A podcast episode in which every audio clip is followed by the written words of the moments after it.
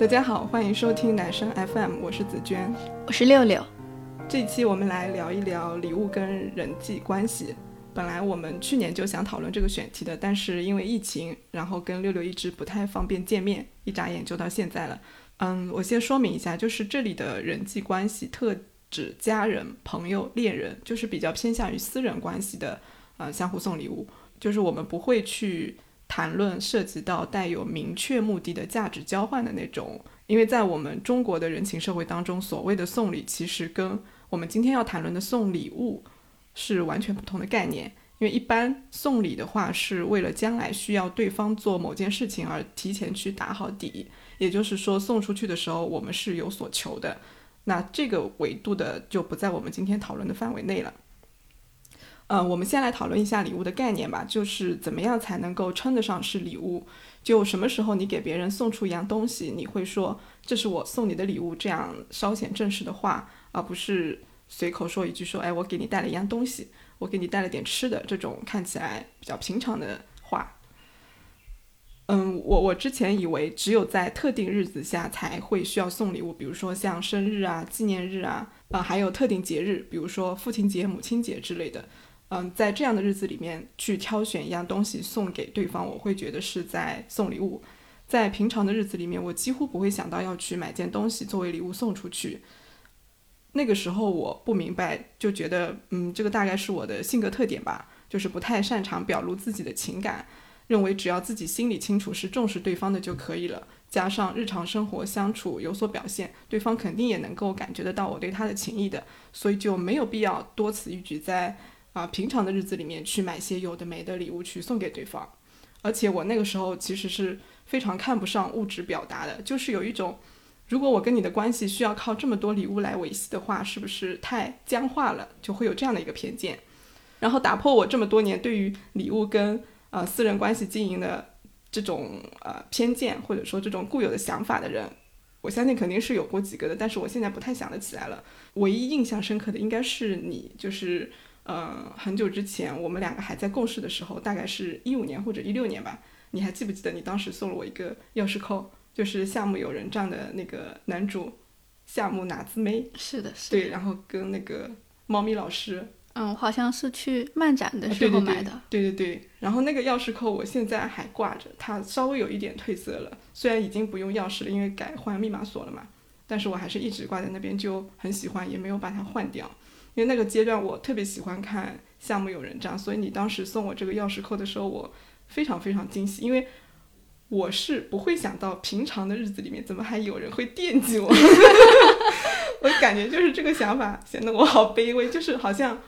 不太会去想我是不是会有人记得我，就这种感觉。嗯嗯，这么说起来感觉有点可怜。是的，嗯。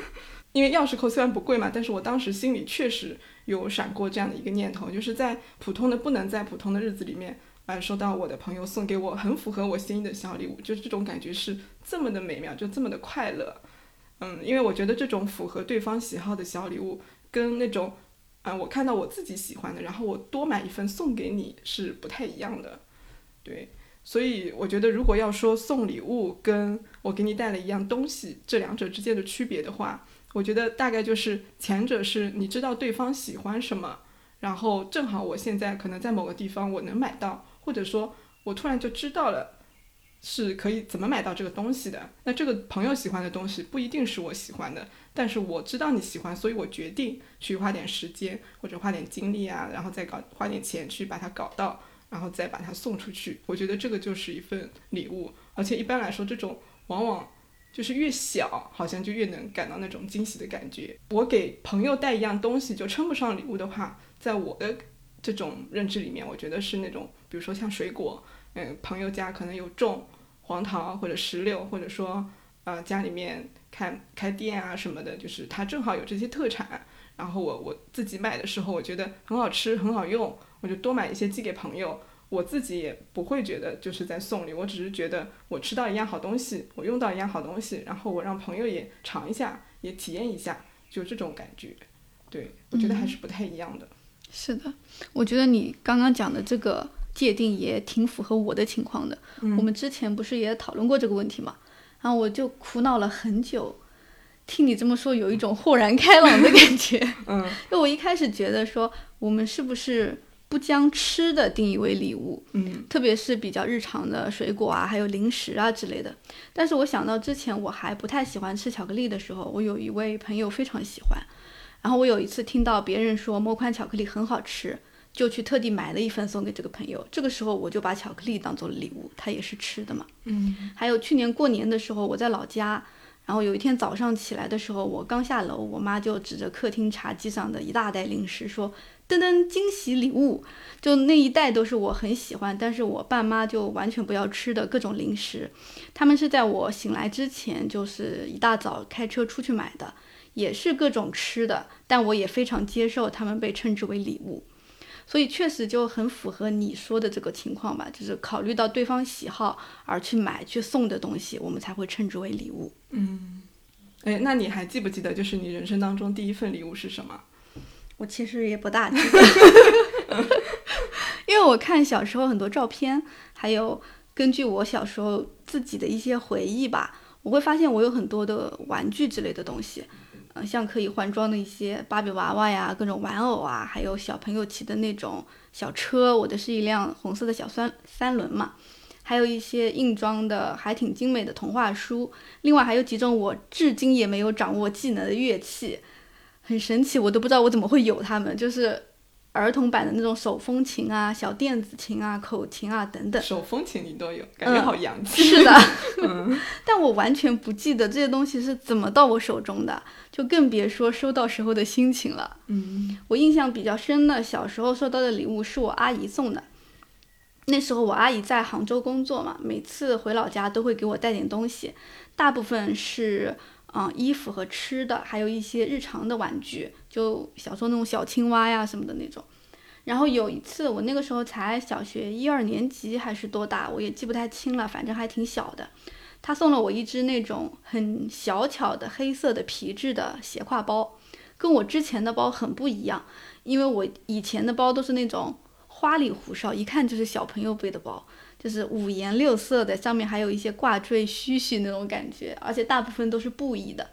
而那只小皮包就在里面显得非常精致了。啊，我小时候也很喜欢背包，也夸过我阿姨背的那种皮包好看，所以我收到的时候就非常的惊喜，而且收到这种非常精致的小皮包，就会觉得我阿姨送我这个礼物是针对我个人用心挑选的，她不是在看着说。嗯，儿童这个群体一般都喜欢什么，就跟着买来送了。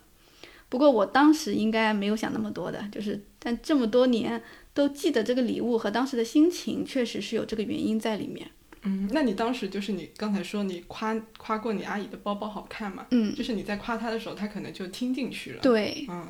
然后我记得我收到那个包之后还挺嘚瑟的，就我在家门口都要一直背着它，天天背着它。我现在想想，我那个时候背着它做做的最多的事情是跟其他小朋友一起玩那种角色扮演，然后其他小朋友扮那个公交司机跟乘客，我来扮演一个背着包的售票员，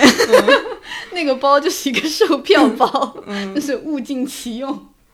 对，但是我我我觉得你现在好像也挺喜欢背包的，就是我们一起出去玩的时候，你好像都是背那种斜挎包，就是小小的那种。啊，是的。对，我就喜欢在包里面放一些。其实你看，我纸巾都不带，对对，就会放一些有的没的放在里面，然后就喜欢背着它们。嗯，所以这个习惯好像这么多年一直都在。嗯嗯，我我的话就是，我是不是第一份，其实我不太确信，但是嗯，我感觉我小时候关于收到礼物的记忆是非常少的，而且感觉特别的遥远。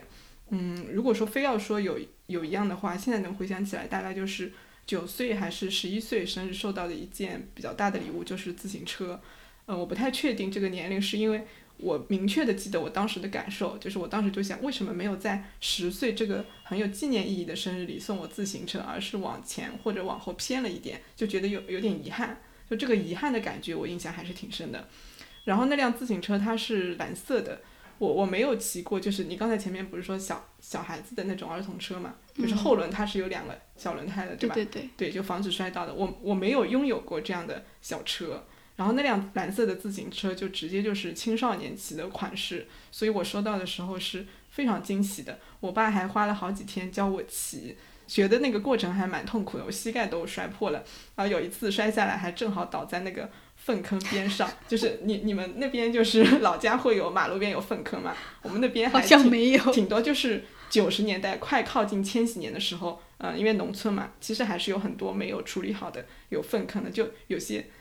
中中老年男人会在那边就是解决这个对那个那个叫什么三级的问题，然后那个粪坑还是在的。然后我摔下来的时候，就正好跌在那个粪坑旁边，就差点就要跌进去了，我印象也很深。然后我学会了之后，就就很嘚瑟嘛，就周末会骑着车跟我的同学到处去野，到处也就遇到一次生命危险。就有一次我跟我同学骑到他们村的时候，因为我们绍兴那边就河不是很多的嘛，我骑到他们村就骑得太快了，就没有刹住车，就直接冲到了河里面。然后那条河的河岸也蛮奇怪的，就它不是垂直的，就是岸就跟水面是那个垂直的那一面嘛，它是斜坡，然后就斜下去。但是那个河的河中央是很深的。然后不幸中的万幸就是我冲下去的那个地方，它正好停着一条破船，就已经在那里停了很多年了，没有用过。我就直接就连连人带车就撞上了船，就那个船就直接把我卡住了，我没有滑到深水区，就真的是。很幸运的一件事情，因为我是不会游泳的。我作为绍兴人，我是不会游泳。然后，如如果说到深水区的话，就很危险了。然后后来就是我的同学就把我拉上来，拉上来了之后还发现自行车的龙头歪了，我就怕被我爸妈发现，可能他们会骂我，然后就偷偷的又给他拧好。其实这个还不是我自行车最惨的命运，最惨的就是，嗯，大概是过了两三年，我记得应该是我小学六年级的时候，我们家进小偷了，邻居看到我们家其实进了个陌生人。但是他以为是我们家的亲戚，然后就没有去管。他说那个人就骑着我的那辆蓝色的自行车，然后载着我们家的一些呃那个设备，比如说电视机啊、DVD 啊什么的这些之前的东西，就直接装在那个呃自行车上面，就就骑走了。还给他提供了一个交通设备。对对对，是的，是的。关键是那个小偷他还落了一把那个伞在我们家门口，然后我妈就很生气，然后就把那把伞扔掉。所以我的这份就是对我来说算蛮大的这个礼物，其实也没有跟我待在一起几年时间就没了。现在想想，就这个经历还蛮好笑的。你这个礼物故事挺跌宕起伏的。对，是的。就是对于送礼物的话，你你会更希望对方问你想要什么，然后去获得精准的礼物，还是你更想要 surprise，就直接给你一个惊喜？你你会有偏好吗？嗯。我是更喜欢自己，就是对方自己挑挑选了一个合我心意的礼物的，因为在这种情况下的话，除了感到惊喜，我还会感觉这个人他真的很懂我，有被理解、被关注着的这种喜悦。比如我记得很多年前的时候，那个时候我有一个 idol，然后有一次我和朋友约着出去逛街，因为我们也是经常见面，然后在地铁站汇合的时候，他送给了我一个印有我 idol 的一个手机壳。是他之前看到我的手机壁纸，然后就在网上找了一样的图去定制的。当时拿到的时候就很惊喜，就也觉得他是在好好的关注我的。确实是很小的东西，但真的很开心。所以如果对方是个善于送我礼物的人，我就希望他自己挑选，给他空间，对，又给我惊喜。嗯，但是呢，确实有一些朋友送的礼物会不大适合我。我每次发现他们还在，都是在搬家的时候。在我本来就很多的行李上面雪上加霜，而且我有一个毛病，就是别人送来的礼物，我即使完全不喜欢，我也没有办法给他当垃圾扔掉。嗯，为什么？嗯，不知道，好像有一种愧疚感。嗯嗯，觉得别人用心挑的礼物，我把它给扔掉了。然后之前我搬家的时候，还专门买了两个收纳箱来装这些礼物，然后搬到新家的时候，这些箱子再也没有打开过。这种情况下，我觉得还是提前告诉对方我喜欢什么、需要什么比较好。但其实一直以来我是挺有负担的，就是我也不太好意思说别人送的礼物我不大喜欢，我也不好意思直接说啊，这次我想要个什么什么什么，就感觉今年是不是可以试着突破一下这个不好意思。你你是想突破跟别人讲我不喜欢你的礼物，还是突破一下告诉别人你想？先突破一下告诉别人吧。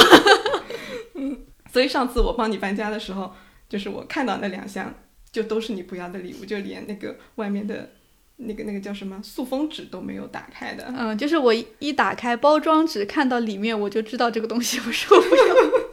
嗯，所以我还帮你消化掉了一个地球仪。对，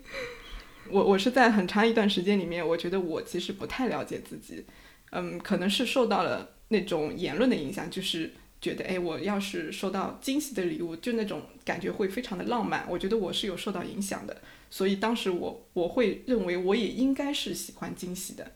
然后这个呢，就是在谈恋爱之后可能会有一些改变，因为谈了恋爱之后，你肯定会跟男朋友互送礼物啊什么的嘛。然后那个时候正好也进入社会了，学生时代的友情就是互送礼物的情况比较少，反而是在工作之后，虽然大家都说工作的交的朋友比较少啊什么的，但是我反而好像是在工作之后交的朋友互送礼物会，就那个比例会增加。嗯，在那个时候我才发现，其实与惊喜相比，我其实更喜欢精准。比如说这两年我很喜欢买鲜花，我也收到过别人送的鲜花。那按理说，如果我喜欢鲜花的话，我其实收到应该会很开心。但我发现其实不是，就是我在收到鲜花的时候，我发现其实我是有特定的喜欢的颜色，那种包括它是怎么搭配，就那种款式，我其实是有偏好的。就如果我收到的是符合我的偏好的，我才会特别的开心。就就这个时候，我会觉得自己有点矫情。哎，我感觉我好像。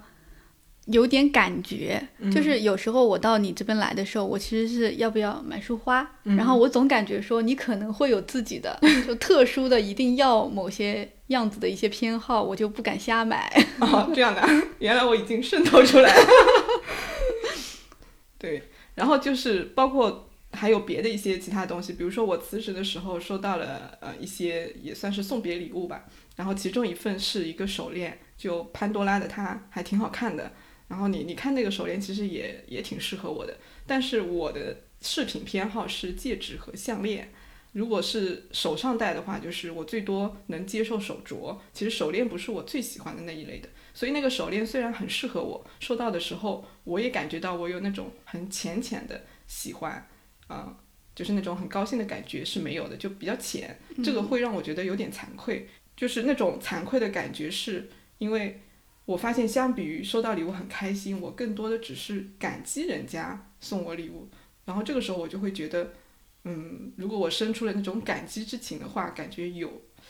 就不太好。对，因为我觉得收到礼物生成的心情应该是开心，就是我的感受不太，我我生出来的这种心情不对。对，这个时候我也会有那种很很惭愧的感感觉。所以可能就是因为有这样的一些体验，所以后来就是对于亲近的人，我会告诉他们我喜欢什么。有的时候也会在社交媒体上去分享自己的喜好，嗯，而且我这个人就是做断舍离非常果断，我不会像你那样就是搬来搬去的，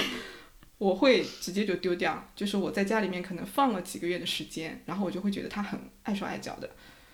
你要是看到我那种放了几年的，对我就受不了，我就一定会给它处理掉的，而且。你处理肯定不会去闲鱼上什么卖掉的嘛，对吧？所以我就是直接丢掉，因为我不想要有这种愧疚感，同时也不想浪费别人的好意，所以我宁可我收到的礼物是精准的，不要那种惊喜，但是可能其实惊的更多，喜的更少。对，所以就是为了寻求精准的话，我可能就会告诉别人我喜欢什么东西。嗯，对。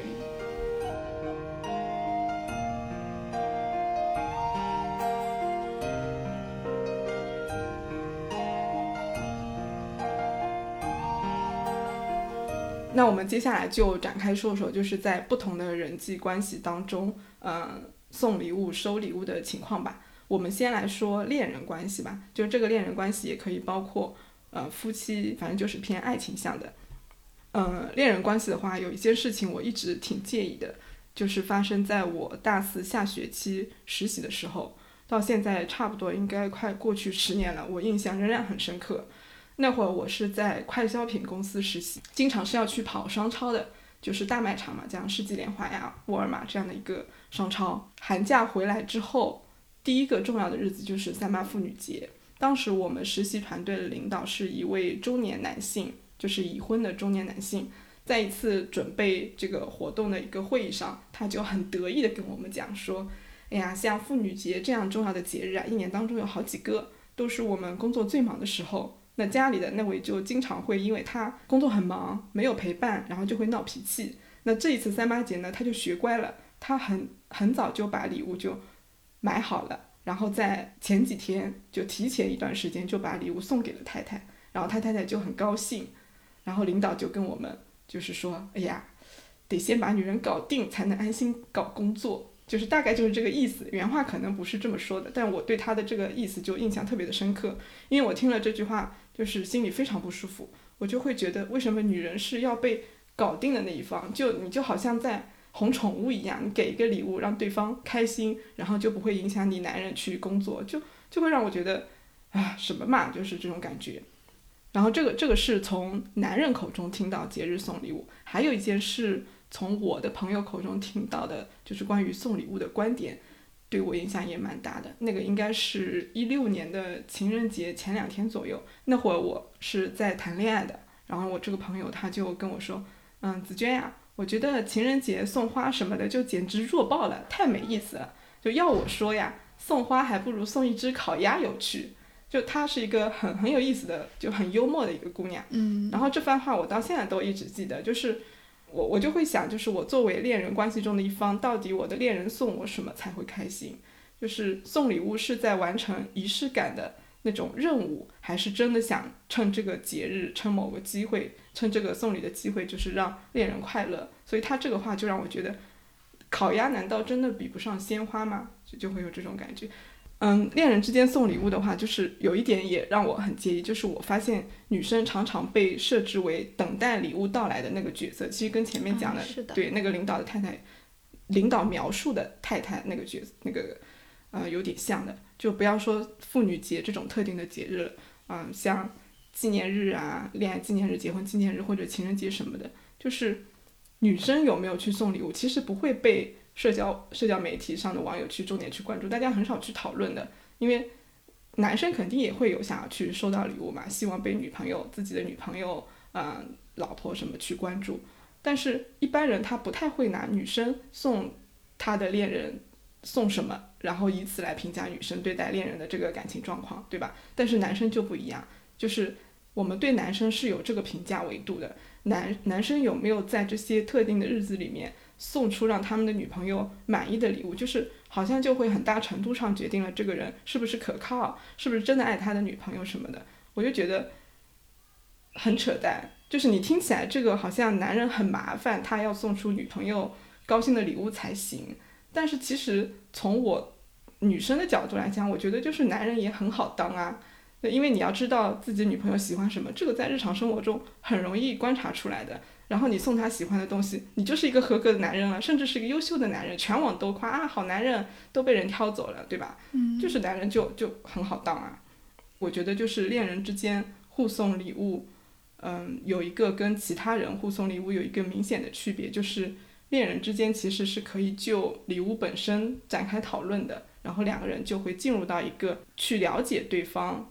的这样的一个通道里面，平常你可能不会发现，但是通过礼物你可能就会发现。然后有一年，就是我买了一块手表送给我老公，啊，就就称他为 W 吧，就感觉一直叫老公好奇怪。就是 W 生日的时候，嗯，我送了他一块手表，但是他其实没有戴手表的习惯的，然后生活当中呢也没有表达过他想要拥有一块手表的想法，但是我觉得他应该要拥有一块手表，就是前期呢他为了表达。啊，我送他手表送的很得当，也不想让我伤心，确实是天天戴的。但是几个月之后他就收起来了，我一开始就特别生气，后来也意识到确实是我的问题，因为我之前总跟他说两个人要平等啊，要关注到彼此与其他人的不同，不要拿别人的做法套在啊我们两个人的身上。但是我发现我自己其实就在套，就觉得男人可能就是需要手表，喜欢手表的，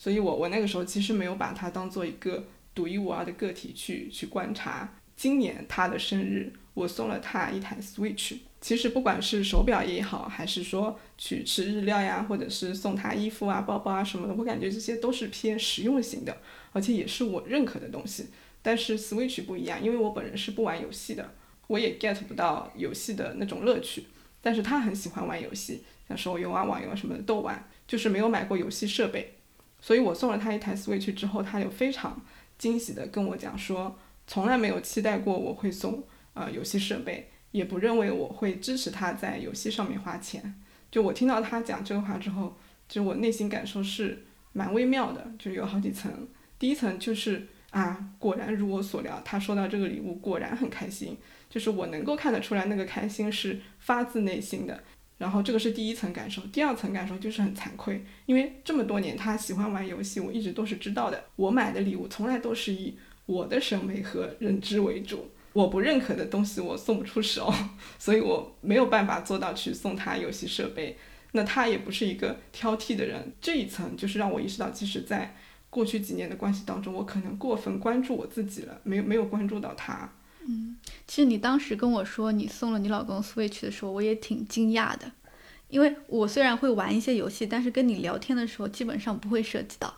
因为感觉你好像从来不会对游戏之类的事情感兴趣。所以你也很震惊，是不是？嗯，特别是以前感觉你更加的理智、专业，嗯就是这种形象。然后你也说过，你小时候家里是不给他不给你玩游戏的嘛，对就觉得它不是一个正向意义的事情。嗯，所以我那个时候听到说你送了 Switch，我就觉得真好啊，就是各种意义、各种方面上的好。嗯，那那我我我不玩游戏啊什么的，包括以前对游戏有刻板印象，你会不会觉得就是，其实像我这样的人，其实也是蛮刻板的，就是挺古板，或者说就是过于严肃，就是无法去呃 get 到游戏的快乐啊什么的，嗯，也不会，不会吗？嗯，完全不会。嗯，因为我现在就会有这种感觉，就是就是当我对游戏发生态度上的转变之后，我就会感觉去否定游戏之乐的人过于的固执古板。对，我当时只是觉得你可能单纯的对这方面不感兴趣，嗯，嗯，就还好。其实是其实我是有偏见的。然后我在搜资料的时候有有看到一篇文章，就讲的是国内某一所大学的一个研究团队，叫刘大为，他带领的那个团队，他研究了在读与毕业一年之间的数十名大学生的恋爱与送礼情况，我觉得也蛮有意思的。他就说，这一代年轻人的爱情具有极强的展示性、炫耀式、表演式的来秀恩爱。在特定的节日，如果某一方忘记赠送礼物，可能就会遭到另一方的情感制裁，严重点的还会分手。就是在刘大为的研究当中，有几点我觉得还蛮有意思的，比如说，当女生的情感和陪伴的需求没有被看到、没有被满足的时候，礼物这种更明显的情感传递介质就会成为他们的要求，或者更像是一种祈求，就会向他们的男朋友去索取。然后当感情需要通过不断的索取礼物来获得确认的时候，它肯定是脆弱的。索取的那一方显然在关系当中没有安全感，患得患失。从社会学角度来说，这种关系模式是不健康的、不稳定的。因为我前面不是也提过，女生好像总是被放置在接收礼物的这个位置上嘛，嗯啊，然后我发现他们也有讲到这一点，就是在刘大为看来，非均衡礼物流动其实是两性关系在恋爱关系当中的呈现。不管是追求男子气概也好，还是说女生就应该被宠爱的这种观念也好，从根本性上来说，这个是对两性权利关系不不均等的认同，就是礼物的支配性始终是存在的。一味接收礼物，就只会让自己处于被支配的地位，在恋爱关系当中处于劣势。我觉得他讲的还挺有道理的。对，嗯，那说完恋人，我们再来说一说朋友之间互送礼物吧。就是我给朋友送礼物的话，基本上也都是以生日为主。像今年我闺蜜生日，我我没有送她礼物。就是刚才节目开始前，我们聊了一下，我发现其实比我想象的要更久。我一直以为只持续了四五年，其实是从一五年那会儿就开始，到去年为止已经八年了，就还蛮久的。我都不知道是怎么坚持下来的。因为她的生日比我早，就今年二月份她生日，然后我是六月嘛，就今年她生日的时候我就没有再送了。这两年我明显感觉临近生日的时候我有焦虑的感觉，因为我们俩不在一个城市，一年也几乎见不到两次，然后生活啊、工作啊什么的，娱乐几乎是没有交叉的。所以如果一直送下去的话，我会觉得只会送出没有惊喜的，也不精准的那种礼物。就是凭借我对他八年前、十年前的印象来送，就就像去年他送我的是电动牙刷，虽然那个电动牙刷也挺好的，但是我本人是不喜欢收到这种过于实用的日用性的 东西，就是作为礼物。但是你也不能说什么，对吧？所以后面我我就觉得，就去年的时候我就想，哎，要不然明年开始我就不送了吧。然后这个事情我反反复复的，呃，想过几次都没有下定决心。然后今年他生的时候，我在发他生日祝福之后，就没有再说，哎，我给你买了什么礼物，就就没有再说。然后他也没有问。我现在的话就是，呃，跟在杭州这边的朋友互送生日礼物，就基本上就没了。我觉得朋友之间互送礼物，去送出对方感兴趣的，肯定是最好的。但是什么样的朋友才会知道我当前阶段最喜欢的是什么呢？我觉得肯定是基于对某个领域的共同兴趣或者追求，然后走到一块儿的朋友，或者因为联系频繁而知道彼此生活上、兴趣上变化的朋友。比如说，我去年认识了一个女生，是我做女性读书会的时候认识的，她跟我一样都很关注女性处境。我们有很多共同阅读的书，就还蛮聊得来的，所以我们互送礼物的话，就都和这些方面相关的，而且大多数都是书。她也送过我一些定制的 T 恤啊、帆布袋啊、徽章什么的，就都跟那种啊很有力量的女生，就那种那个有 slogan 的这种有关的，然后我都非常喜欢。那即便如此，其实我们两个也都不知道对方的生日，就是在这样的时候，你就会觉得生日这个日子其实一点都不重要。嗯。然后今年五月份，这个朋友他就离开杭州去上海了嘛。其实我们两个人总共相处也就差不多一年左右，就是这个现状就让我意识到，其实朋友的确有可能会比恋人更持久，但是也有一种情况就是朋友的离开会比恋人更加的毫无征兆，就你甚至都不知道这次见面是不是最后一面。因为不要说杭州离上海并不远了，即使都在杭州的两个人，可能一年见不了两次的概率也是很高的。那你见都见不到，也不要说互送礼物了。所以我觉得，如果跟朋友有见面的机会的话，能够去送出对方喜欢的礼物，就赶紧送，也不要等到生日啊或者什么的，因为可能这个阶段你所了解的他的那个程度已经是最深的程度了，就是往后指不定你们俩就会越来越关系会越来越远，你越来越不知道他在关心什么、喜欢什么。然后你在这个阶段，因为对他了解的很深、很精准，所以送出的礼物他肯定是会特别开心的。然后朋友之间送礼物，其实之前还有一点是，嗯，我挺执着的，但现在放下了，就是有来有回的那种均衡感，就那种平等感，就不想欠着对方的那种感觉。就这个主要是出现在非生日的情况下，因为生日的来回我前面已经讲过了嘛，就是我可能会主动去掐断，但是非生日的情况就不一样，就是普通的日子里面收到礼物往往是猝不及防的。有的时候就甚至我都他都没有通知我，我就直接收到快递了。然后去年，去年有一件事情就是，呃，我当时也是很介意的，就是我有个朋友也曾经是同事，跟另外一个朋友，我们总共三个人，就是有一个小群。然后去年端午节前吧，他忽然在群里面问我们另外两个人说：“哎，你们这几天在不在家呀？啊，要给你们寄杨梅喽。”就虽然杨梅是算不上礼物的，但是我觉得也是一份情谊嘛，而且杨梅也不便宜，对吧？然后，就是这个事情，就是，嗯，我当时很介意的是，因为我下意识的反应，我看到群聊里面的这个问题，我下意识的反应就是，我不能要这个礼物，因为前年大前年我都吃过他们家的杨梅，而且那会儿他还在杭州，就是我们能够一起见面、一起吃饭，我觉得收他的杨梅其实。我还过意的去，但是去年他已经不在杭州了。他不在杭州之后，我跟他私下里也没什么联系。我就觉得我什么都没做，我就要收到他的杨梅，我就心里很过意不去，而且也不知道将来可以回他什么。所以我就私信给群群里的另外一个朋友说，我要怎么说才能够让他不要给我寄杨梅了？就我觉得很不好意思，因为我也没有为他付出过什么，做过什么。然后我这位朋友就跟我说。如果有人送你东西，你只需要做一件事情，那就是开心的接收它就好了。然后他说完这句话，我当时立马就意识到，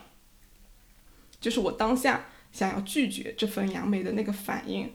嗯，至少能看出一点，就是我的那种不配得感太重了。就是我送朋友礼物，朋友没有回我，我自己是能接受的，因为我想送他，这是我喜欢这个朋友嘛，对吧？然后我想送我就送了。但是我接收朋友的礼物，这个就不一样。我老觉得我必须付出点什么，才能够获得别人对我的喜爱，以及因为对我的喜爱，就想会想要送我东西这样的一个现状。但事实上就是，如果说对方愿意跟我做朋友，其实相处本身就已经让他有所获得了。那他愿意送我是他的事情，我愉快的接受了他的礼物，他也高兴，对。然后就是后来想明白了之后，我就在群里跟他讲，我那几天是在家的，是方便收快递的。其实，在在回答他这句话之前，我撒了一个谎，我说我这段时间我回老家了，你就不要再送了。就是那种下意识的反应，就想撒谎，就想拒绝，对对。然后你前面有说到那种有来有回的均衡嘛，我就想起前前段时间看到一条微博，然后那个博主说，有些女生收到礼物，第一个内心反应不是惊喜，而是在心里盘算着该怎么报答。然后那个转发跟评论里面大部分都是负意，就有些网友还说还会偷偷的算价格，心里的焦虑要大于喜悦。我在平常收到朋友的礼物的时候，还是惊喜跟开心偏多的，就不会惦记着某一份礼物，一定要专门特地的去回报一下这一份礼物。因为我感觉在这段友谊里面，如果两个人把对方互相放在心上的话，看见了什么适合对方的东西，于是就想送给对方，有可能是个便宜的小东西，也有可能会很贵重，这是时常发生的事情。如果对方送了，就开心松下，就开心收下。记住这份心情，而为了让对方也拥有这份心情，逛街的时候啊，还有一些参加活动的时候啊，上网的时候，你自然而然的就会去注意到一些他喜欢的东西，然后挑一些送给他。我不太会去一样一样算清楚，就收到一份礼物的时候，马上开始考虑针对这份礼物我该回报什么。我不太会这样。啊，我我也会有这种想法产生，就是我得去控制这种想法的产生，但是。有一种情况除外的，就是生日时候的这种固定的互相送礼物，因为这是在固定时间跟某某些朋友一定会互相送的，就一年一次，清楚明了，就很特殊。我好像潜意识里就把它跟别的礼物区分开来了，它就是这次收礼对应着下次送礼的感觉。嗯，我就会在收到礼物的时候开始计算。这次又是什么价位啊？下次我送他也得选择差不多的价位啊。嗯，我觉得应该很多人会在生日礼物上将来往的这种价格控制的差不多。对，至少我身边人基本上都这样的。那我比较好笑的是，有时候在那个价格区间里面，我就找不到合适送的，我就会开始凑，我就买两样不同的礼物，凑一起凑到这个价格去送。然后挑选礼物的过程其实还是开心的。但是会比其他的日子里面，就这种很平常的日子里面送随机的一些礼物要少很多兴奋感，可能就变成了一个必然要完成的事情吧。我知道这个时间会送，对方知道这个时间点他会收，他已经有了期待了。于是我这时候我送礼物的目标和期望就不是说对方收到后会多么的惊喜，而是他收到后千万不要失望。嗯，脑子里的送礼结果是这样子的一个画面，我的。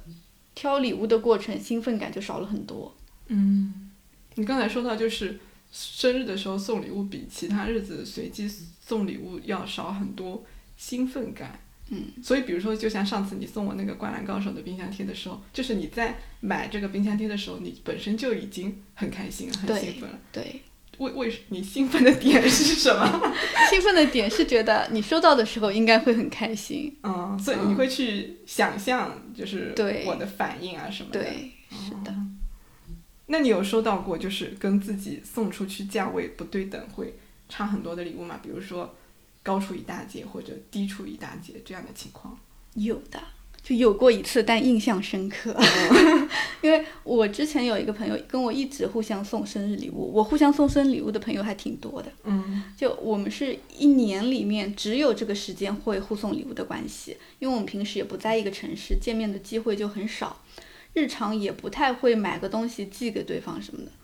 这种情况下，在我送了对方一个几百块钱的一个生日礼物之后，他回了我一个几十块钱的小玩偶。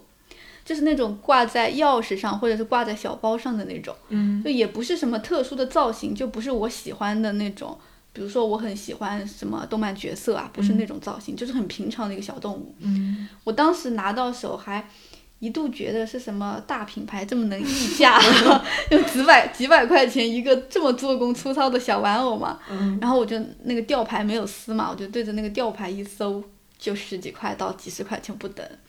就当时给我的感觉就是他好像不把我们的友情当回事了。如果他目前比如说经济上有一些困难，或者说觉得这样子互送礼物没有意义了，他都可以直接跟我说嘛。就回一个完全不用心的小玩偶，感觉挺不被重视的。嗯，就特别是那个样式，我也不喜欢。我那个时候发微博发的还挺勤快的，以前你也知道我喜欢的东西很多嘛，沉迷花花世界。对我那么多喜欢的动漫 idol，常常往上发。他他随便选一个，就像刚刚说的，我喜欢的这种角色的玩偶，就算它是盗版的什么的，但也算是用心了。嗯嗯。所以下一年我就没有再送这个朋友礼物了，就是这种成年人的默契。我这边断了一次之后，这个互送礼物的环节就从此没有了。就我们也没有说因为这个礼物的问题，在那个点就直接断绝关系什么的没有。嗯。但多多少少是对我们关系产生了影响的。是是有什么影响？嗯，就可能因为。这段友谊的续存，它本来就是在吃老本，嗯，就是靠着以以前的那些感情积累，跟偶尔很偶尔的这种微信联系在维维系，嗯，这种一年一次的礼物，就让我觉得是我们难得表达感情的机会，结果我只感受到他的这种敷衍和不重视，之后的心里就一直有点膈应，就跟他在交流在相处的时候会想到这个事情，嗯嗯，我不知道我为什么没有去问。就是直接去问他，你为什么送这样子的礼物？就我当时的感反应就是不高兴，然后就想着算了，就自己消化了这个情绪，并且在日后的这种相处中，很切切实实的影响了我，我是可以感受到的。嗯，可能是因为本来就已经不算亲密了，所以我才没有去问嘛，我也不是很清楚。嗯，对，所以所以我感觉就是朋友之间互送礼物，就送礼物可能它也是一块试金石。就是如果说朋友送我礼物价格忽然就低了，而且看起来好像也不是，呃，用心的专门去为我挑选的，那对于关系没有那么亲近的朋友，我肯定是会觉得他不重视我，在敷衍了事嘛。那从今以后，我可能也不会花太多的心思去维护跟他的这个关系上面。那如果换成是亲密的朋友的话，我觉得本身因为关系很亲密，你肯定是会体谅对方的。就会为对方考虑一下，是不是遇到了什么事情啊，或者怎么样之类的，然后再等下一次看是不是还是这样。就如果还这样的话，那可能就可以去问一问到底是怎么回事。对我觉得，因为你在意这个人，你反而可能要去把这个矛盾给他显露出来。对对对，是的。然后我遇到过最生气的、最敷衍的，倒不是跟朋友之间，就是反而是公司里面，就是以前的那个公司，他圣诞节都会交换礼物嘛。是很多很多年前的事情了，可能是七八年吧。然后活公司活动就是圣诞节活动，要求大家准备礼物的金额大概在五十元上下，可能五十到一百区间吧。那如果说某个同事他自己决定买高价位的，也不会限制，但总体而言大家都是差不多的。结果呢，就是那一次我抽到了两本书，你你你知道的。啊，我知道那个啥。对。我抽到两本书，两本书也就算了，那两本书还是拆掉了的，而且还看过了的两本书，就是那个书它是有折痕的、翻页的痕迹的，然后我就非常非常生气。活动结束之后，这两本书我就扔掉了。嗯，后来隔了两年，这位同事又做了很相似的事情，就是他准备了大概几块钱或者十来块钱，因为我们去那个后来淘宝上去搜过的嘛，就准备了这么便宜的东西，而且那个东西呢，它它是什么？它就是。按他的描述，就是我们躺在家里面，比如说你窝在沙发里面看电视，你可能要吃瓜子，然后它就是那种可以放瓜子，而且底下有个窟窿可以放瓜子壳，这种就是塑料盆盆这样的一个东西。然后我们当时负责这个活动的同事就跟他讲说，这个东西准备的不合格，因为礼物要登记的嘛，就不合格，让他去重新买，然后他也没有照做，就最后还是拿这个礼物去抽了。后来这个礼物被刚进公司的一个应届生抽到了。他就非常伤心，因为他是刚毕业第一次参加正式工作嘛，然后也第一次参加这种活动，他本来觉得还蛮高兴的，就是因为感觉公司也很就是很会为年轻人考虑啊，就是很会设计这种比较有意思的活动之类的，有很高的期待。他自己本人也是精心准备了这个礼物的。然后后来我知道了这个事情之后，我就自己掏腰包，就是买了个天猫精灵送给他。当时我也没有想太多，我就是觉得既然是我们整个。部门的一个活动嘛，然后这个应届生是过我的手招进来的，我是出于惜才的角度，就是我不想让他因为这种事情对公司，包括对我们部门失望，那我就自己就是花点钱让他觉得没有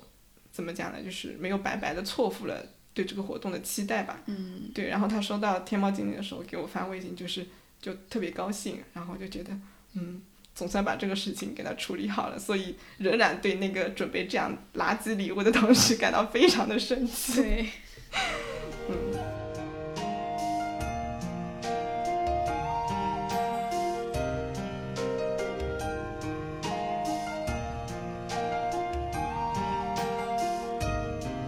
那说完朋友的话，我们就是最后再来说说亲戚跟家人之类的，就是有血缘关系的人互送礼物吧。家人的话，我送给我爸妈的礼物应该还算是比较多的，种类也很杂。小时候嘛，就送很多贺卡呀，还表演节目作为礼物过，就在母亲节就是表演一首歌舞 来作为礼物。大了之后就开始送各种物质性的礼物，包括各种。嗯，我送过的有各种电子产品啊，衣服、鞋包，什么配饰、首饰、香水、护肤品等等，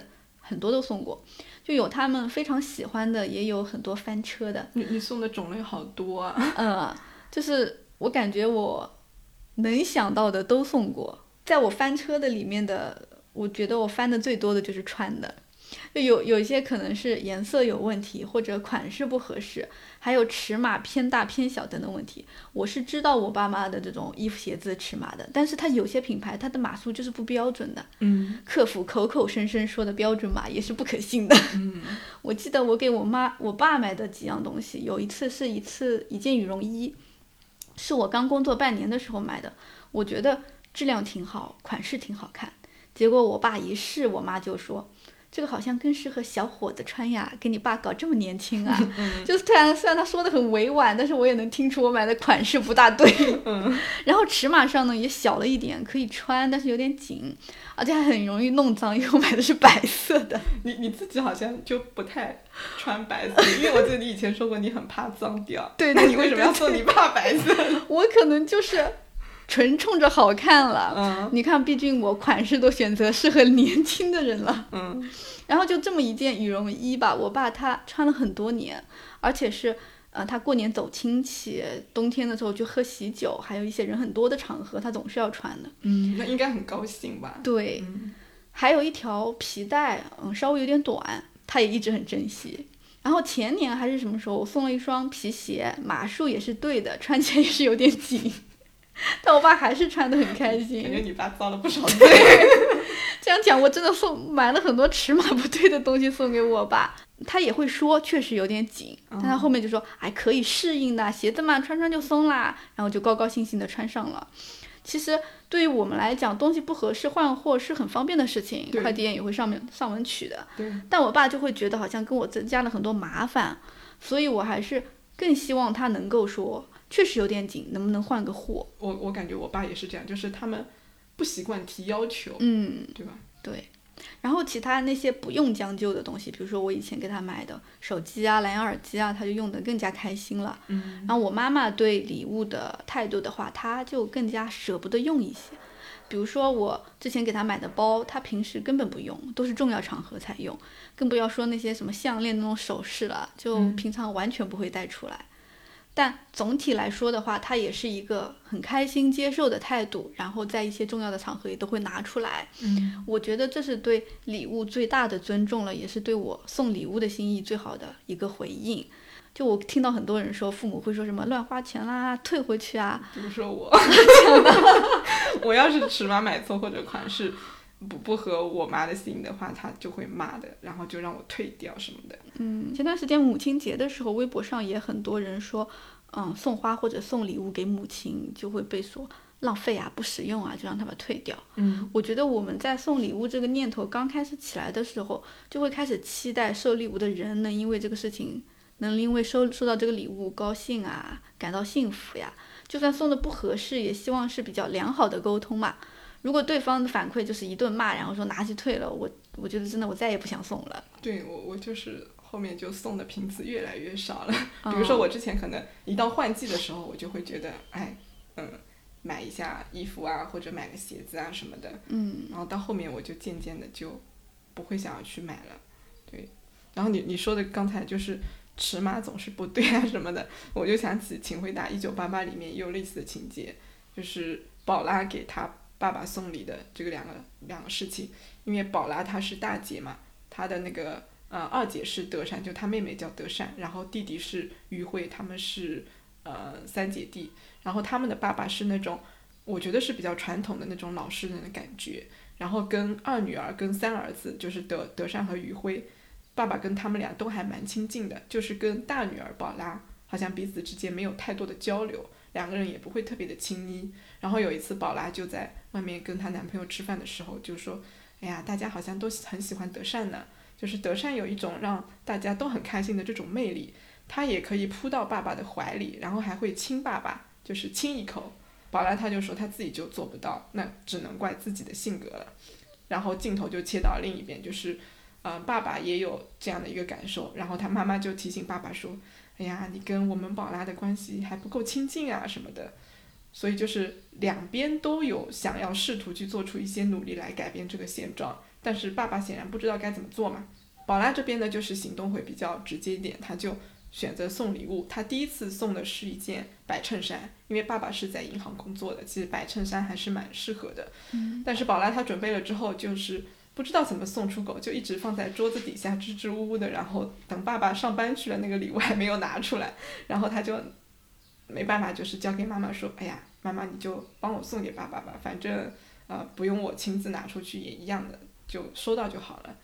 然后第二次他送礼物是在宝拉结婚前，他给爸爸买了一双皮鞋，就让爸爸在婚礼上穿。爸爸收到这个鞋子的时候撒了个谎，他就跟女儿说。鞋子很适合，他都没有像你爸爸说确实有点紧，穿一穿就松，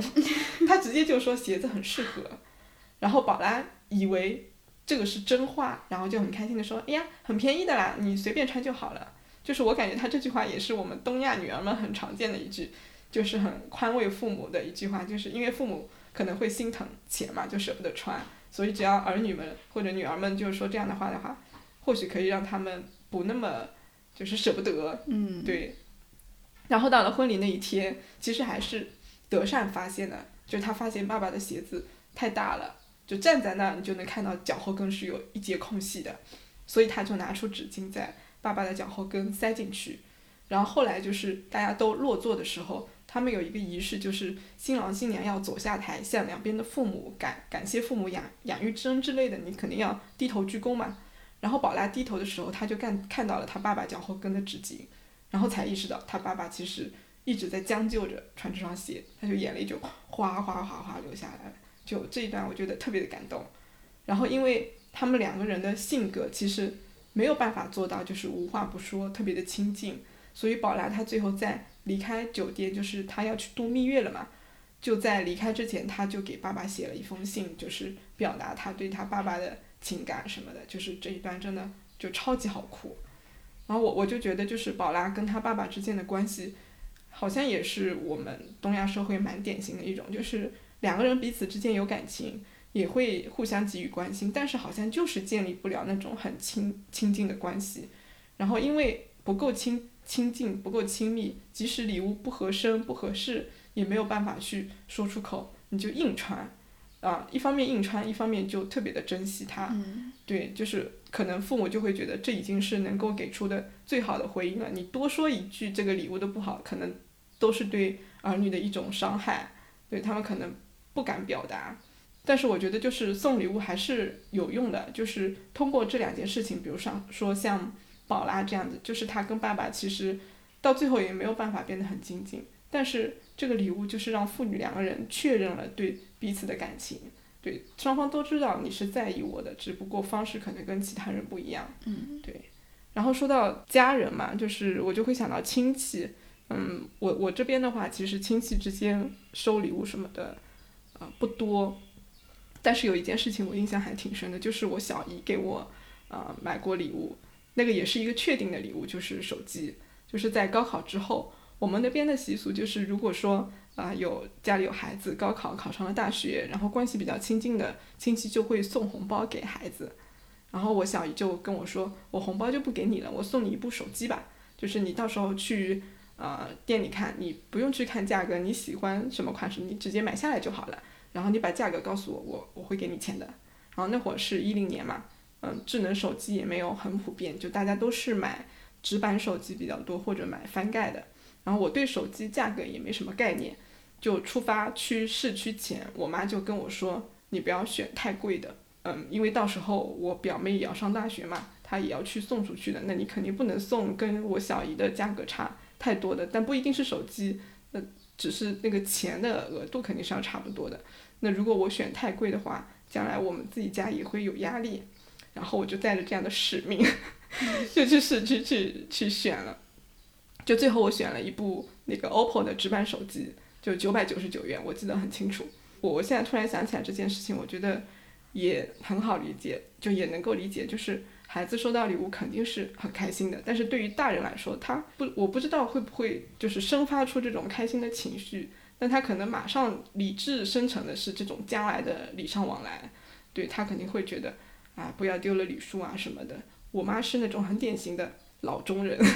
是那种为了将来活着的人。就是我现在要努力的攒钱，我要节俭，我舍不得花钱，因为儿女都还没有成家立业，所以其实一直都活在那种有巨大的攒钱压力的就这样的一个呃生活状态中。对，所以即使我可以收到礼物，我觉得他好像也把这种收到礼物明明可以尽情的开心的这种。这种冲动好像压下来了，对，还会有一些负担。嗯，对对对。那我觉得可能我这种情况应该也不是个例吧。嗯，我感觉他们这一辈应该挺多的，嗯，就是会考虑到他们之间的这种礼尚往来。对，好，那我们今天讲礼物就讲到这儿吧。突然的结尾，嗯，那那我们下期再见，拜拜，拜拜。